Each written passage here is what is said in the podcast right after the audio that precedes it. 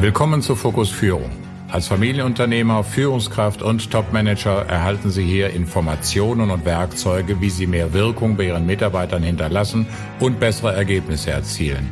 Mein Name ist Thomas Krings und ich bin Familienunternehmer in fünfter Generation. Als Organisationsberater stehe ich Inhabern und Führungskräften als Coach und Sparringspartner zur Seite. Sie wollen wissen, wie Führung wirksamer sein kann? Dann bleiben Sie dran.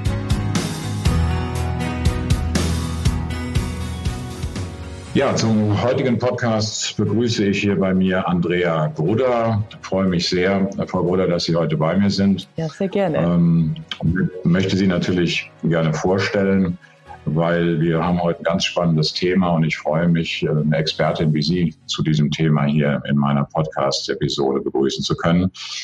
Ich habe natürlich recherchiert, wie man das heute so macht, ja, auf einer Internetseite, die wir ja alle haben.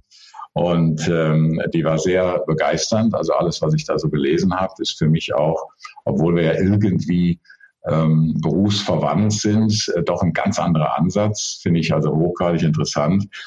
Ähm, ich habe es mal aufgeschrieben. Also Andrea Goda ist Strategin, Autorin und Keynote-Speakerin und kombiniert dabei Wissenschaft und Lifestyle-Themen mit Praxisnähe aus der modernen Welt. Seit über zehn Jahren äh, ist sie dabei, ist sie etabliert als Trainerin und Speakerin in unterschiedlichen Branchen. Dabei begleitet sie Unternehmen bei der Transformation in die neue Welt. Äh, sie hat großes Talent und Instinkt zu erkennen, was auf uns zukommt und versteht genau, wie sich Menschen und Kunden entwickeln und verhalten werden. Sie unterrichtet an der EMBA in Düsseldorf Trendmanagement Sie hat äh, zwei Bücher zusammen mit äh, Herrn Hartauer über zeitgemäßes Teammanagement geschrieben und gehört zu Speakers Excellence. Stichworte wie moderne Welt und Transformation, was auf uns zukommt, kann ja fast schon ein bisschen Angst machen. Wenn man das ja. Und ähm, der Podcast-Titel äh, beziehungsweise der Episodentitel äh, für heute, den haben wir gemeinsam gewählt mit Human Leading, der Umgang von Führungskräften mit Veränderungen. Also ein mega, wie ich meine, mega spannendes Thema. Ich bin ja nun auch viel bei meinen Kunden logischerweise unterwegs. Und wenn es ein Thema gibt, das die alle im Moment plagt, ist wirklich diese extreme Veränderungsgeschwindigkeit. Und ähm, da haben natürlich Führungskräfte zunehmend Herausforderungen in alle möglichen Richtungen. Und das soll einfach mal heute unser Thema sein. Und ähm, ja, Frau Goder, was verstehen denn meine Zu- unsere Zuhörer jetzt unter dem Thema Human Leading oder was, was sollen sie darunter verstehen?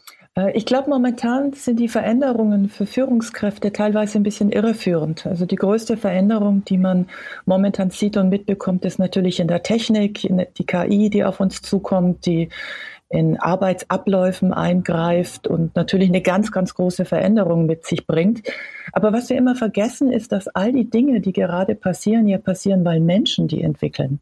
Es ist ja nicht so, dass KI vom Himmel fällt oder diese ganze Technologie plötzlich da ist. Es sind Menschen, die das machen. Und der Kern der ganzen Geschichte ist, dass die Menschen sich verändert haben.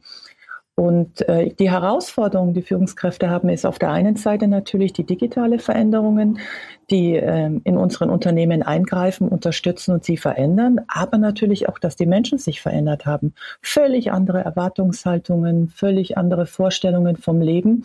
Und ich glaube, wir konzentrieren uns oder, oder beobachten viel zu sehr die Technik und vergessen dabei eigentlich, dass der Mensch der Auslöser die ganzen, der ganzen Geschichte ist und wir die Menschen, das heißt eben die Mitarbeiter und die Kollegen einfach im Auge behalten müssen und überlegen, was brauchen die eigentlich? Und dieser ganze Kern gerade von New Work und, und Agile Coaching und diese ganzen großen Wörter, die da durch die Gegend schwirren, vergessen eigentlich, dass der Ursprung der ganzen Geschichte der Mensch ist. Vielleicht sollten wir noch ganz kurz erklären, was KI ist, denn das ist tatsächlich so, dass wir nicht davon ausgehen können, dass wirklich jeder meiner Zuhörer hier weiß, was damit gemeint ist. KI ist eben die künstliche Intelligenz und im Alltag haben wir die in einer niederen Form in sehr vielen Bereichen schon. Unser Handy ist natürlich mit KI ausgestattet, also die die Gesichtserkennung, die Spracherkennung, dein Handy sortiert auf einmal Bilder, das ist im, im Computer, auf der Straße, in, im Online-Shops. Ähm, sind über die Algorithmen, ist überall schon KI verfügbar. Und das prägt uns natürlich. Also der Einzelhandel hat ja momentan ganz große Schwierigkeiten. Kein Mensch möchte mehr in Geschäften gehen, hat, hat man das Gefühl. Ähm, also wenn man den Einzelhandel glaubt, das Interessante ist, aber die Innenstädte sind total voll. Also die platzen aus allen Nähten. Äh, die Menschen kaufen dort nur nichts mehr. Und warum kaufen die nicht? Weil das Einkaufserlebnis, was dort passiert. Also ich glaube, es gibt momentan kaum was Traurigeres, als im Einzelhandel vor Ort in der Innenstadt etwas zu kaufen. Die Gespräche sind trostlos, teilweise verstehen die sich gar nicht untereinander. Das Erlebnis, was dort ist, ist viel trauriger und nicht ansatzweise so farbenfroh wie jetzt im Internet oder, oder wie in der Virtual Reality Welt. Und das führt eigentlich dazu, dass die Kunden sich anders verhalten. Und man muss einfach viel mehr überlegen, ähm, also dieses Schimpfen über, dass die Menschen nicht mehr im Einzelhandel ähm, einkaufen. Äh, ich finde, das ist der falsche Ansatz. Man muss einfach überlegen, warum ist das so? ja, also das ist natürlich tatsächlich auch nochmal ein abendfüllendes Programm, ja. wenn wir jetzt Zuhörer hätten, die, die vorwiegend aus dem Einzelhandel ja. kommen. Das ist tatsächlich äh, ein mega, mega wichtiges mhm. Thema.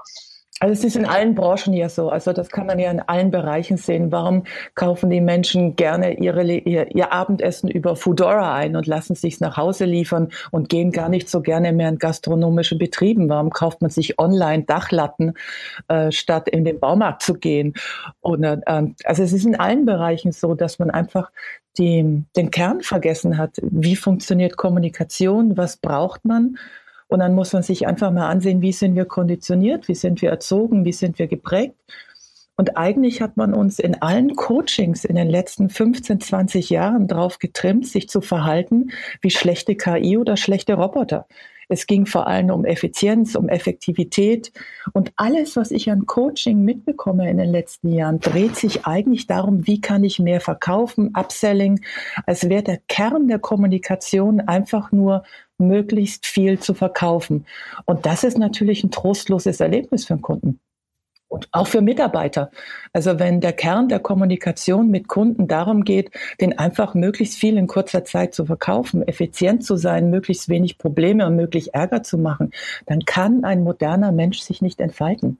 Der fühlt sich nicht wohl, der geht. Lassen Sie uns doch nochmal kurz darauf eingehen oder auch länger darauf eingehen. Menschen haben sich verändert. Und was heißt das denn ganz konkret für eine Führungskraft? wenn ähm, der Mensch sich verändert? Also ich arbeite viel in der Gastronomie und in der Gastronomie war viel ein ungeschriebenes Gesetz, dass man einfach zwei bis drei Überstunden am Tag ist normal.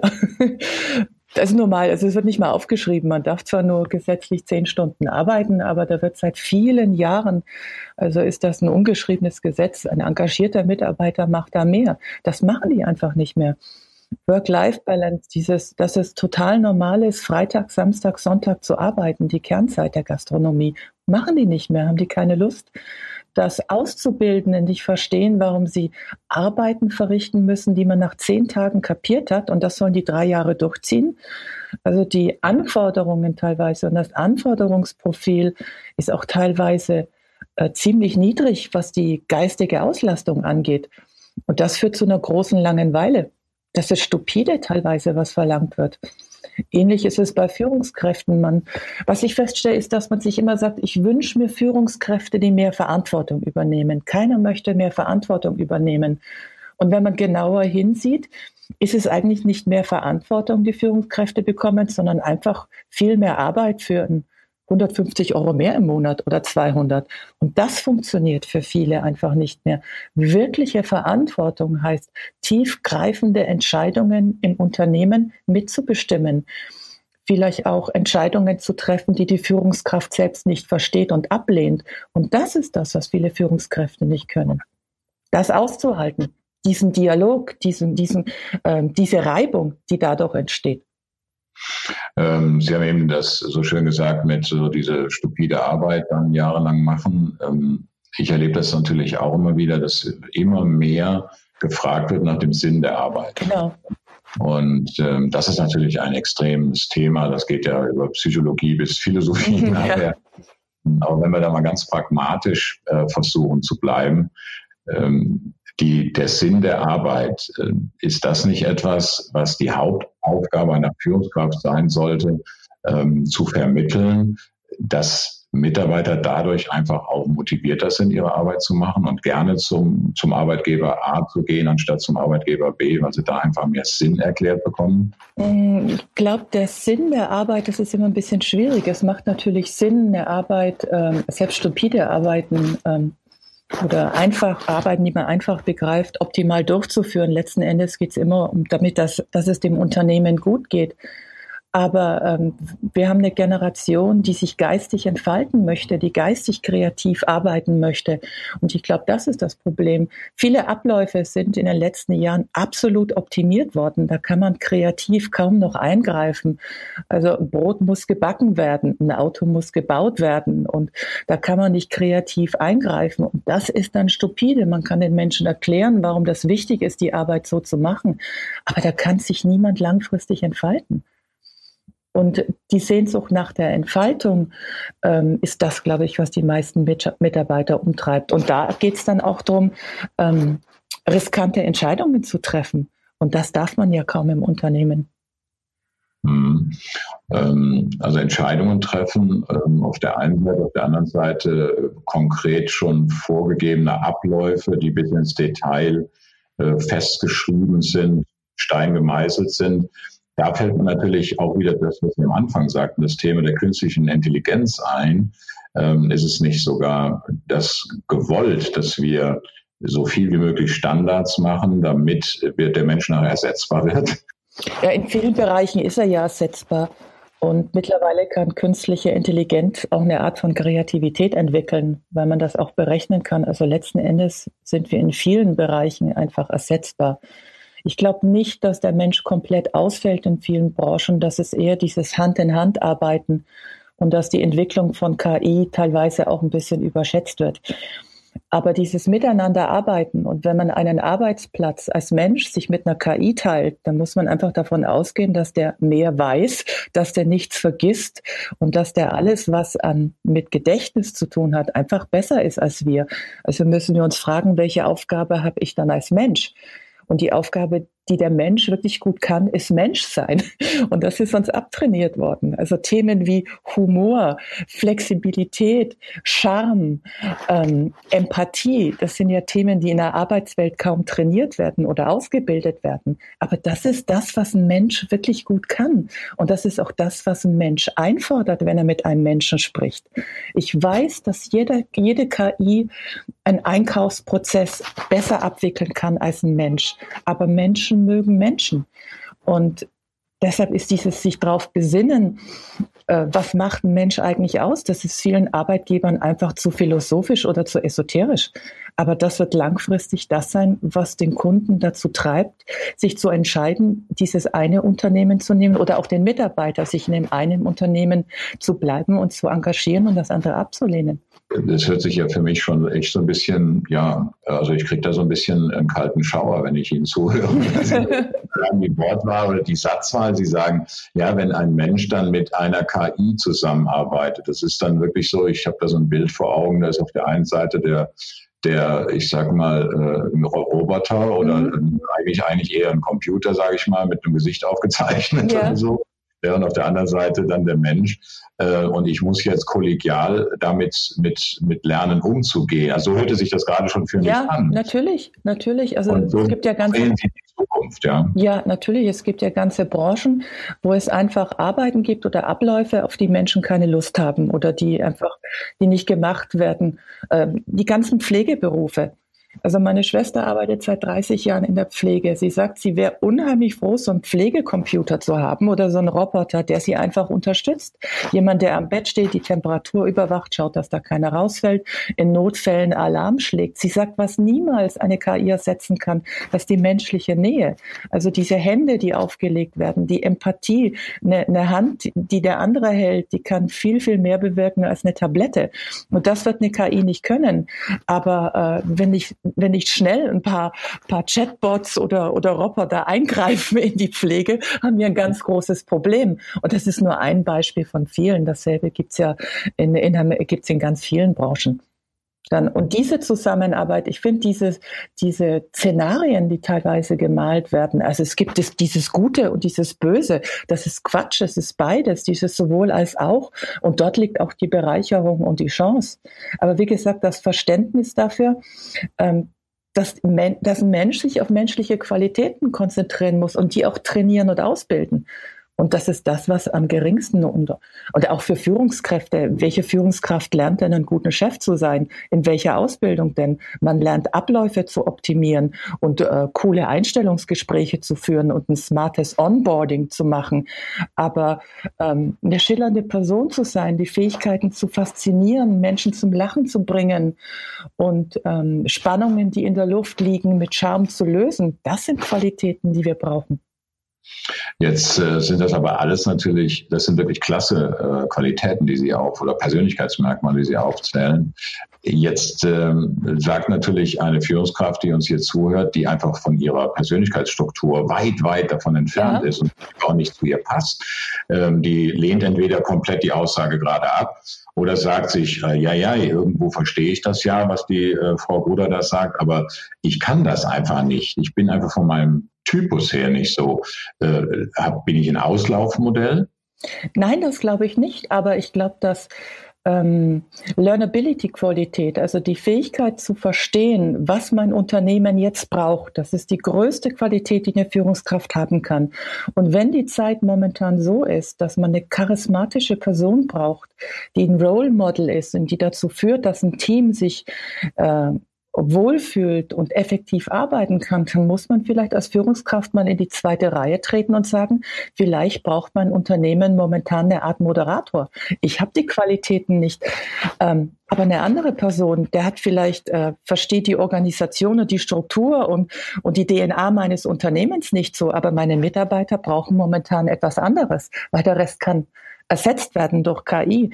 Und das ist, glaube ich, etwas, was Führungskräfte noch nie gelernt haben, ähm, sich einzugestehen, dass ich vielleicht momentan nicht die Persönlichkeitsstruktur habe, um meinem Unternehmen wirklich äh, in die Zukunft zu führen. Und dann hole ich mir doch jemand, der das für mich macht. Und das ist, eine, das ist eine schräge These, weil es immer was mit dem Statusverlust zu tun hat. Wenn eine Führungskraft in die zweite Reihe tritt oder sagt, nee, ich bin momentan nicht die richtige Person, erleidet sie in der Regel einen Statusverlust oder auch einen wirtschaftlichen Verlust. Drum macht das ja keiner. Aber das ist natürlich wirklich äh, für mich auch jetzt gerade ganz spannend. Das habe ich in der Form überhaupt noch nicht betrachtet, weil ich bin ja viel nun mal auch in Führungskräfteentwicklung unterwegs und da geht es sehr stark auch um diesen Ausgleich zwischen dem Hochleistungsdenken, aber eben auch menschengerechten Rahmenbedingungen. Das ist ja eines meiner, meiner Kernjobs, sage ich mal, die ich auch einfach seit, seit Ewigkeiten super gerne mache.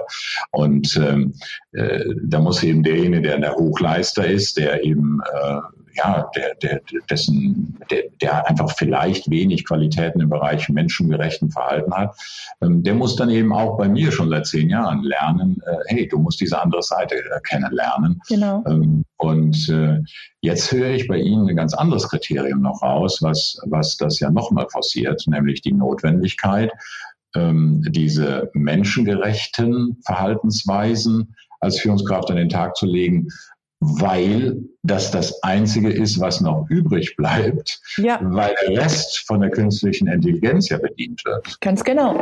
Und das ist, äh, das ist eine mutige Sache, wenn eine Führungskraft das machen kann oder muss. Also wir erwarten ja seit sehr vielen Jahren von unseren Mitarbeitern, dass sie in Teams arbeiten, dass sie mit den Charakterstärken und Schwächen von anderen Kollegen zurechtkommen und es letzten Endes immer einen positiven Output für ein Unternehmen gibt. Aber als Führungskraft äh, gehe ich immer davon aus, dass ich aber das Unternehmen mit meinem Charakter und meinen Kompetenzen alleine führen kann. Und ich glaube, es wird Zeit, dass man versteht, dass das eine Person einfach nicht mehr kann. Dafür sind die Anforderungen auch viel zu komplex. Schauen Sie sich das ganze Social Media Thema an, Social Media Marketing. Also da ist eine Person so richtig beschäftigt.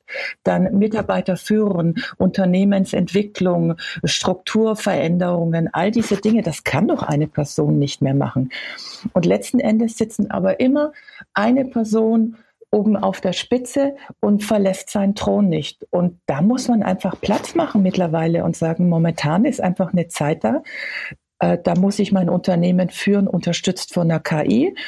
Äh, wenn ich selbst nicht habe, mit einer Person, die Menschen faszinieren kann, damit Menschen bleiben und Menschen verstehen und mich vielleicht als Unternehmer, der das Ganze wie ein Moderator äh, organisiert und zusammenhält.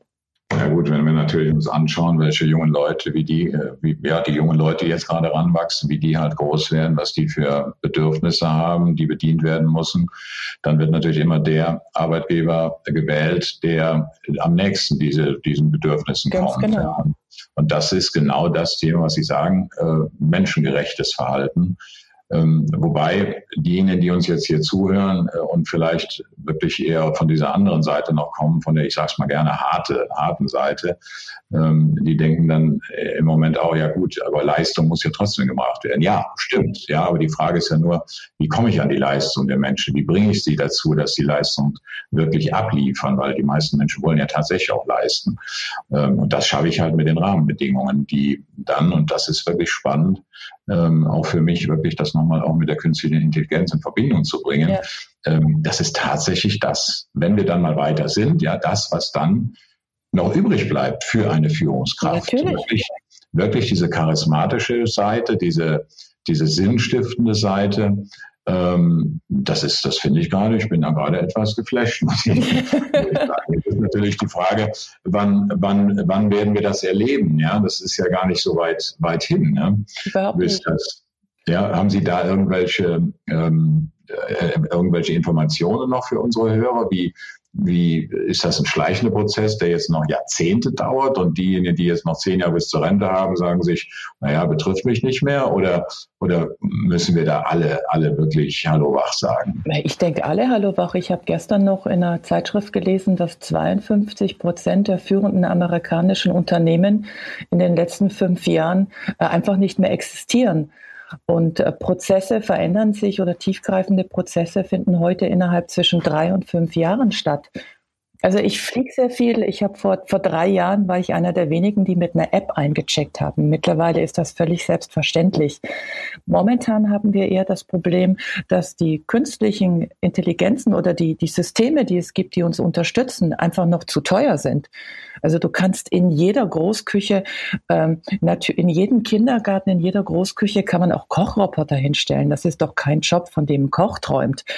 Dann Du, du, kannst dir zwei Köche leisten, die die kreative Entwicklung machen, die mit viel Spaß in einem Team dann mit den Kunden zusammen Spaß haben. Das ist dann eine Aufgabe in der Zukunft von einem Koch oder, oder von einem Unternehmer. Wir haben jetzt wirklich momentan so eine Lücke, dass all die Dinge, die es gibt, momentan noch nicht Massen kompatibel sind oder einfach zu teuer. Aber sobald das überwunden ist und es kann so schnell gehen, wenn man überlegt, dass diese Smartphones gibt es erst seit zehn Jahren. Also kein Mensch kann sich mehr vorstellen, äh, mit einem Hörer in der Hand irgendwo zu stehen und eine Wählscheibe zu wählen. Die meisten telefonieren nicht mal mehr. Da geht es ja schon mal los. oder, oder, oder schauen nicht mehr fern. Also das Fernsehen wird es in, in, drei bis fünf Jahren auch nicht mehr geben, so wie wir aufgewachsen sind mit Thomas Gottschalk auf der Couch. Und, und das wird so schnell gehen. Und ähm, also ich denke, wenn die Lücke geschlossen ist zwischen äh, Marktreifheit und Innovation, dann geht das rasend schnell. Und im Kleinen passiert das ja jetzt schon. Also wenn, wenn Betriebe händeringend Auszubildende suchen, muss man sich einfach fragen, warum? Hm, ja gut, das hat mit Sicherheit natürlich auch den Grund, weil sie alle Akademiker werden wollen. Ja. Das ist das eine, aber es gibt natürlich auch ganz andere Gründe. Ja, aber auch selbst da ist ja eine große Trendwende. Also dass ganz viele Studenten mittlerweile wissen, dass 80 Prozent von dem Zeug, was die studieren, in zehn Jahren gar nicht mehr existieren wird. Wer muss denn heute noch Jura studieren, wenn es einfach künstliche Intelligenz gibt, die automatisch auf sämtliche Gesetzestexte zugreift? Also wer muss denn heute noch Medizin studieren, äh, wenn ein Großteil der, der Medizin einfach mittlerweile von, von Computern übernommen wird und Roboter operieren. Also da, also gerade im akademischen Markt, also bei allen Freunden und Bekannten, die Kinder haben, die 20 sind und studieren, die haben ein Riesenproblem und die wissen das. Die wissen nicht, was sie studieren sollen, weil sie wissen, sie werden alle ersetzt. Die interessanterweise überlegen alle oder sehr viele äh, wieder in Handwerksberufen zu gehen, weil sie das verstehen. Eigentlich haben wir so unglaublich viele Möglichkeiten als Führungskräfte, die wir teilweise aber noch gar nicht sehen.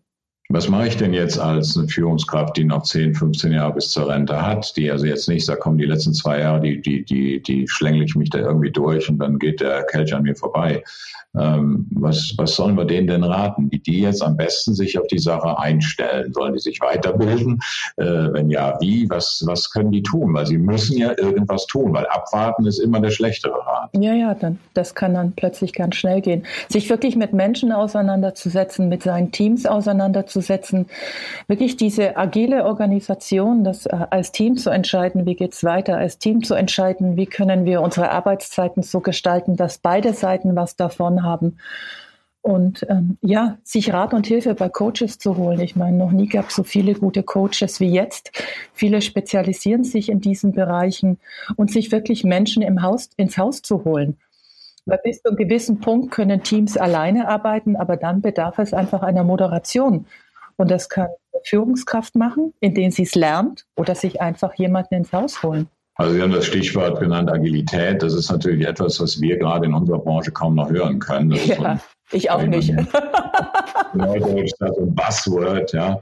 Und, äh, und immer noch äh, gibt es Massen von Führungskräften, von Unternehmern, von Managern, die von dem Wort äh, oder mit dem Wort eigentlich immer noch wenig anfangen können oder sich einfach dagegen wehren, äh, weil sie direkt auch Angst um ihren Job haben. Und ähm, aber ich glaube auch, das ist tatsächlich der Tipp, den wir diesen Leuten geben können, diesen Führungskräften, die in diesem Alter jetzt sind noch lange Zeit arbeiten müssen, äh, sich dem Trend aber stellen müssen, indem sie lernen, ähm, ja, ich sag mal, agile Methoden einzusetzen. Und zusammengefasst kann man das ja so schön sagen, Führungskraft verstehe dich als Dienstleister deiner Leute und nicht mehr als Chef. Ja. ja das, das ist ja eigentlich Agilität. Und da gibt's halt natürlich tausende von Methoden und Möglichkeiten. Das muss man in meinen Augen zu akademisch sehen. Ja. Aber ja, das, das ist, glaube ich, tatsächlich der Tipp, ja, den wir denen geben können und nicht verzagen. Aber auf keinen Fall inaktiv sein, weil das ist definitiv die schlechte Wahl. Ne. In diesem ganzen Kongressen, die es seit Jahren gibt, wo es um Agilität und agile Organisation geht, stelle ich fest, also ich habe mich da letztes Jahr sehr intensiv mit auseinandergesetzt und es war unfassbar langweilig, weil ich das Gefühl habe, die ganze Branche beobachtet sich gegenseitig und alle warten drauf, dass es irgendwie so eine Superlösung gibt und die machen dann alle. Und kaum einer traut sich einfach loszugehen und einfach zu machen. Und man kann nicht wissen, wie das ausgeht. Also und je größer ein Konzern ist, ich verstehe, umso schwieriger ist es, ähm, Dinge umzusetzen. Aber wenn nicht irgendwann mal einer losgeht und anfängt oder du in deinem Unternehmen einfach sagst, okay, ich leite jetzt einfach mal die ersten Schritte ein und äh, was Schlimmeres, als das einfach schief geht, kann nicht passieren, äh, dann, dann wird überhaupt nichts passieren. Und wirklich, es ist ein Aufeinanderlauern auf diesen großen Kongressen, wo eine große Firma der anderen erzählt, wir haben da schon angefangen, aber richtig losgehen in der Konsequenz fallen mir, glaube ich, fällt mir momentan nur ein Unternehmen ein in Deutschland. Und das ist nicht mein deutsches Unternehmen. dann, ja, und dann natürlich die vielen namenlosen oder ja. unbekannten Startups, die sich ja fast alle so aufstellen, ne, die einfach auch nichts anderes kennen. Ganz genau. Als als agil und die werden es natürlich uns vormachen ne, im ja. Endeffekt. Ähm, ja, das ist also definitiv eine Herausforderung, die ich immer wieder spüre und äh, äh, das bleibt mal abzuwarten, wie sich das, wie sich das entsprechend entwickelt. Jetzt haben wir relativ viel über künstliche, Intelligenz gesprochen. Äh, ein Mega-Thema ist natürlich wirklich, wie komme ich an gute Fach- und Führungskräfte? Und ähm, diese Lücke, die klafft halt im Moment überall. Ja. Die Gründe sind, sind hinlänglich bekannt. Jetzt ist halt die Frage, was kann denn jetzt so eine Arbeitgeber machen, wenn wir das Stichwort Human Leading nochmal aufgreifen wollen und die Überschrift unserer heutigen Episode? Was kann denn jetzt so ein Arbeitgeber, so, eine, so ein Chef, so ein Inhaber, so eine Führungskraft, so ein Personalleiter, was können die denn tun, um sich so aufzustellen, dass die Lücke eben nicht so groß wird, dass sie einfach gute Leute finden. Ich glaube, der erste Schritt ist einfach mal wirklich realistisch das Betriebsklima überprüfen. da haben die meisten einfach eine völlig falsche Vorstellung. Und äh, Menschen suchen Lebensräume und keine Arbeitsplätze. Und ich suche mir einfach Umgebungen, in denen ich mich wohlfühle und einfach mal einen realistischen Blick auf mein Team, auf die Gesprächskultur ähm, und äh, Orte zu schaffen, an denen sich Menschen wohlfühlen. Und das fängt mit einer ordentlichen Gesprächskultur an. Das fängt mit richtig viel Humor, ist dann so der nächste Schritt, das wirklich den meisten Führungskräften oft abgeht. Den packen die meistens nur am Feierabend aus. Und äh, da einfach zu beginnen, eine Kultur aufzubauen. Und die zu leben dann. Und ja. die zu leben natürlich und wirklich selbst mit wehenden Fahnen vorangehen. Also ich habe heute noch Unternehmen, wo, wo wirklich über Monate diskutiert wird, äh, duzen wir oder sitzen wir uns untereinander. Das ist so albern. Mach doch einfach irgendwas, aber zieh's durch. Und dann, äh, ja, da sieht man natürlich die große Unsicherheit ja. bei ganz vielen Führungskräften. Die spüre ich eigentlich auch permanent, ja. äh, weil die lesen natürlich teilweise dann auch entsprechende Zeitschriften, wo dann alles Mögliche drinsteht an neuen Entwicklungen. Und es ist einfach eine sehr für mich nachvollziehbare Unfall, Unfall ja, oder äh, Unsicherheit, die sich dabei, was mache ich denn jetzt? Soll ich mal mit dieser Methode X anfangen oder ja. Y? Und da wird schon wieder eine neue Sau durchs Dorf gejagt und in der Frankfurter steht das und in der Süddeutschen steht das. Und ähm, ja, dann bleibe ich doch lieber bei dem, was ich beherrsche das ist natürlich wirklich eine große Unsicherheit. Und Sie hatten eben das noch bei dem Thema ja auch schon gesagt, probiert es einfach, macht's. Ja. ja macht einfach, weil schiefgehen kann da eigentlich nichts. Ähm, es gibt einfach nicht die eine Methode. Und was mir auch sehr schön gefällt, was Sie, Sie haben gerade ein Wort genutzt, Arbeitsplätze als Lebensräume zu sehen und eben nicht als Arbeitsplätze. Und da sind wir nämlich auch wieder bei dem Work-Life-Balance, was ja auch so ein total abgedroschener Begriff ist, den keiner mehr hören kann, äh, weil sie ja Arbeit und Freizeit voneinander trennt. Und im Endeffekt ist ja der größte Teil unseres Lebens Arbeit. Und ähm, ich also glaub, Lebensräume schaffen, das ist ein sehr schönes Wort. Ich glaube, da unterschätzen wirklich die meisten, Mitarbeiter, äh, die meisten Arbeitgeber auch ihre, ihre Mitarbeiter. Also ich kenne Unternehmen, da sind die Menschen so unglaublich engagiert und äh, das sind Dinge möglich, wo ein normaler Arbeitgeber sagt, naja, aber mit den Überstunden machen die das nicht bei mir. Und ich glaube, wenn man wirklich einen Ort schafft, an dem Menschen verstehen, was sie tun, warum sie tun, an dem Freude herrscht und in dem man sich entfalten kann, der Kern der ganzen Geschichte ist, dass jeder sich äh, in seiner Persönlichkeit entfalten kann, dann sind Mitarbeiter bereit, sich so unglaublich zu engagieren. Es sind fast, fast kleine Sekten, die da entstehen in Unternehmen. Äh, das ist wirklich ein Trend, den ich beobachte, dass, dass Teams so eng miteinander sind, dass die so einen Austausch haben. Ich manchmal denke ich mir, ey, das ist echt eine eigene Religion, die da leben. Und das sind auch Betriebe, die keine Schwierigkeiten haben, haben selbst in Branchen, wo, wo alle anderen sagen, ich finde da einfach niemanden. Die haben haben keine Nachwuchsschwierigkeiten. Aber da wird eben auch mehr geboten als einfach nur ein Gehalt und einen schönen Schreibtisch. ja.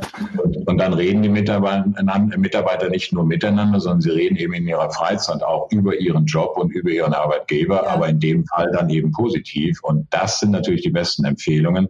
Ja. Ähm, das sage ich halt auch immer meinen Kunden, Leute, ihr müsst dafür sorgen, dass eure Arbeitnehmer, also eure Mitarbeiter, einfach Werbung für euch im privaten Bereich machen. Ja, das ist viel effektiver als über eine, über eine Stellenanzeige, die natürlich auch sein muss, gar keine Frage. Aber äh, wirklich attraktive Arbeitsplätze schaffen, dass äh, Mitarbeiter im privaten Bereich ähm, darüber reden. Und wenn die dann natürlich davon äh, berichten können, dass es Lebensräume bei uns gibt, anstatt Arbeitsplätze, das finde ich cool.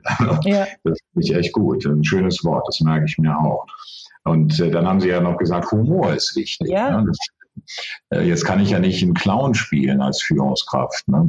Ja, äh, doch, doch, ich glaube, okay. manchmal, manchmal, muss man das. Also ich arbeite jetzt seit äh, fast 15 Jahren als Coach und vom Naturell bin ich nicht der Partyclown. Und, und äh, ich habe aber gelernt, wenn man über Schatten springt und sich ab und zu einfach zum Affen macht, äh, dass das die besten Coachings sind und dass man, also ich musste lernen, dass ich mich einfach auch in, in meinem Charakter, in meinen Qualitäten verändern musste und habe einfach gelernt, Humor, Intelligenz und sich ab und zu zum Affen machen führt einfach dazu, dass Teams fliegen können. Das ist aber nicht mein natürlicher Ansatz. Ich neige eher mal zur Melancholie und bin sehr in mich gekehrt. Und äh, zu reden habe ich auch nicht immer Lust. Nützt mir aber nichts, wenn ich als Coach arbeite. Dann, und das musste ich lernen und habe dann einfach auch mich im, äh, getraut, neue Seiten an mir zu entdecken und äh, sich einfach auch menschlich weiterzuentwickeln und nicht zu glauben, jetzt bin ich äh, Anfang 30, jetzt bin ich fertig. Und das ist das mit der Learnability-Qualität. Wir haben gelernt, dass wir uns weiterentwickeln in technischen Qualitäten, dass wir vielleicht noch mal eine andere Sprache lernen, dass wir uns am Computer weiterentwickeln. Aber äh, sich zuzugestehen, dass ich mich mein Leben lang auch menschlich weiterentwickeln muss und vielleicht jetzt da eine Charaktereigenschaft ausbilden muss oder eine menschliche Qualität, die mir schwerfällt, aber sonst komme ich in meinem Job nicht weiter. Das Interessante ist, dass wir es von unseren Mitarbeitern ja auch erwarten. Ich erwarte ja auch vom einsilbigen Nerd, dass er sich im Team einbringt und, und mit den anderen kommuniziert. Ich selbst als Führungskraft verlange es von mir aber nicht. Und das meine ich mit Human Leading äh, sich menschlich weiterzuentwickeln. Und das hat nichts mit Yoga und Spiritualität zu tun. Das hilft auch. das hilft auch, aber wenn es nicht dein Ding ist, dann geh halt auf den Fußballplatz und mach was anderes. Aber die sich, so wie man technische Qualitäten sein Leben lang weiterlernen soll, muss man sich als Führungskraft menschlich konsequent weiterentwickeln. Und heute ist das viel mehr, vor 40 Jahren hat es keinen interessiert. Also das, ähm, das denke ich, das ist ein schöner, schöner, schöner Abschluss äh, für uns. Ähm, also das Thema sich wirklich nicht nur, nicht nur technisch weiterentwickeln, weil das einfach, ähm, ja, das ist das, was Jahrzehnte notwendig war, sondern jetzt die menschliche Entwicklung, um vielleicht, um da die Brücke nochmal zu schlagen, auch äh, gegen die künstliche Intelligenz, äh, gelinde gesagt, anzustinken ne? oder genau. anstinken zu können. Das ist das Einzige, ja. was uns bleibt. Die ist einfach ja. besser. ja, das wird mir jetzt auch gerade nochmal wirklich, äh, wirklich bewusst. Vielen Dank dafür. Das ist, das ist wirklich ein spannender Ansatz. Ja, und Humor, äh, ja, sich zum Affen machen, das gefällt mir natürlich auch nicht, aber ich mache das, so wie Sie das sagen, tatsächlich auch gerne, äh, ungerne, aber ich mache es halt und es wirkt. Es ist, es wirkt einfach. Und diese Fassade mal fallen lassen, die, die ich auch immer wieder bei Führungskräften vorfinde, diese, diese Rolle, äh, ja, dieses Theaterspielen, sondern einfach mal ich, ich sein, Mensch sein. Ich glaube, das ist tatsächlich auch nochmal ein richtig guter, äh, guter Schritt, daran zu arbeiten. Und lebenslanges Lernen ist ja nun mal bewiesen, dass das geht, solange jetzt wieder gesund bleibt. Ne? Ja, Human Leading war unser Thema für heute. Ich glaube, da könnten wir jetzt noch eine zweite, dritte, vierte Folge dranhängen. Ähm, mit Sicherheit ein ganz, ganz spannendes Thema. Auch hier nochmal etwas, was Sie ganz zum Schluss nochmal gesagt haben, was ich wichtig finde oder fand. Das hat überhaupt nichts mit Yoga und Spiritualität und wir trinken jetzt mal einen grünen Tee und machen Räucherstäbchen anzutun, genau. sondern es ist ein überlebenswichtiger Weg für Führungskräfte, für Unternehmen, um sich diesen dramatischen Veränderungen, die wir tagtäglich erleben und die viel schneller auf uns zukommen, als wir das vielleicht alle wirklich wahrnehmen, äh, wirklich denen entgegenstellen zu können. Ja. Und äh, in dem Zusammenhang fällt mir so ein Zitat von Anthony Robbins ein, das hat mich vor, vor habe ich vor vielen Jahren von ihm gehört und das begleitet mich fast täglich. Du kriegst, was du tolerierst. Ja, ja. Du bekommst, was du tolerierst. Und wenn ich jetzt sitz, äh, sitzend ab oder einfach nur da als Führungskraft sitze und warte jetzt nochmal 10, 15 Jahre, was passiert, dann bin ich einer, der definitiv überrollt wird von der Notwendigkeit, Human Leading zu erlernen und dann werde ich ersetzt. Ja. Ja, Frau Grudder, also vielen, vielen herzlichen Dank. Ähm, erstmal nicht nur eine sehr sympathische Frau äh, mit einer sehr sympathischen Stimme, sondern vor allen Dingen äh, toller Inhalt. Sie haben mir ganz viele Denkanstöße gegeben ähm, und Erkenntnisse und ich hoffe, dass das auch unseren äh, Zuhörern genauso gegangen ist. Ich bin mir sogar sicher, weil einige der Zuhörer haben mittlerweile einen guten Draht schon zu mir aufgebaut und spiegeln mir immer wieder, was diese Podcast-Episoden ihnen bringen. Ähm, auch hier freue ich mich natürlich über Feedbacks zu einem Interview, zu dem Interview gerade mit äh, Andrea Grudder. Ähm, auch da gehe ich mal fest davon aus, wenn Sie direkt Kontakt zu Andrea Groder aufnehmen wollen, einfach nach Andrea Groder googeln. Ähm, da werden Sie alles finden und ich gehe auch davon aus, Frau Groder, ohne dass wir das abgesprochen haben, dass Sie natürlich gerne auch für weiterführende Gespräche bereit sind. Ne? Aber sicher, aber sicher. Ich freue mich sehr drüber. Und vielen ja, genau. Dank für das nette Gespräch. Es hat viel Spaß gemacht. Ja. Ich danke Ihnen auch. Alles Gute. Wir bleiben in Kontakt. Ähm, und ja, dann vielleicht bis bald. Bis bald. Danke. Danke Ihnen. Tschüss. Damit sind wir am Ende unserer heutigen Folge. Ich freue mich, wenn ich Ihnen in dieser Episode den einen oder anderen Impuls für Ihre Führungsarbeit geben konnte. Und damit Sie den nächsten nicht verpassen, lade ich Sie ein, den Fokus Führung Podcast in Ihrer Handy-App zu abonnieren. So ist die nächste Folge sofort nach Erscheinen auf Ihrem Telefon. Und wissen Sie, wie Sie mir eine Freude machen können? Mit Ihrem Feedback. Geben Sie anderen die Möglichkeit zu erfahren, was Sie an diesem Podcast schätzen und damit auch mir. Nutzen Sie als Apple-Nutzer den iTunes Store für Ihre Bewertung oder den Link zu meinem Proven Expert Profil in den Show Notes. Bis nächste Woche. Ihr Thomas Krings.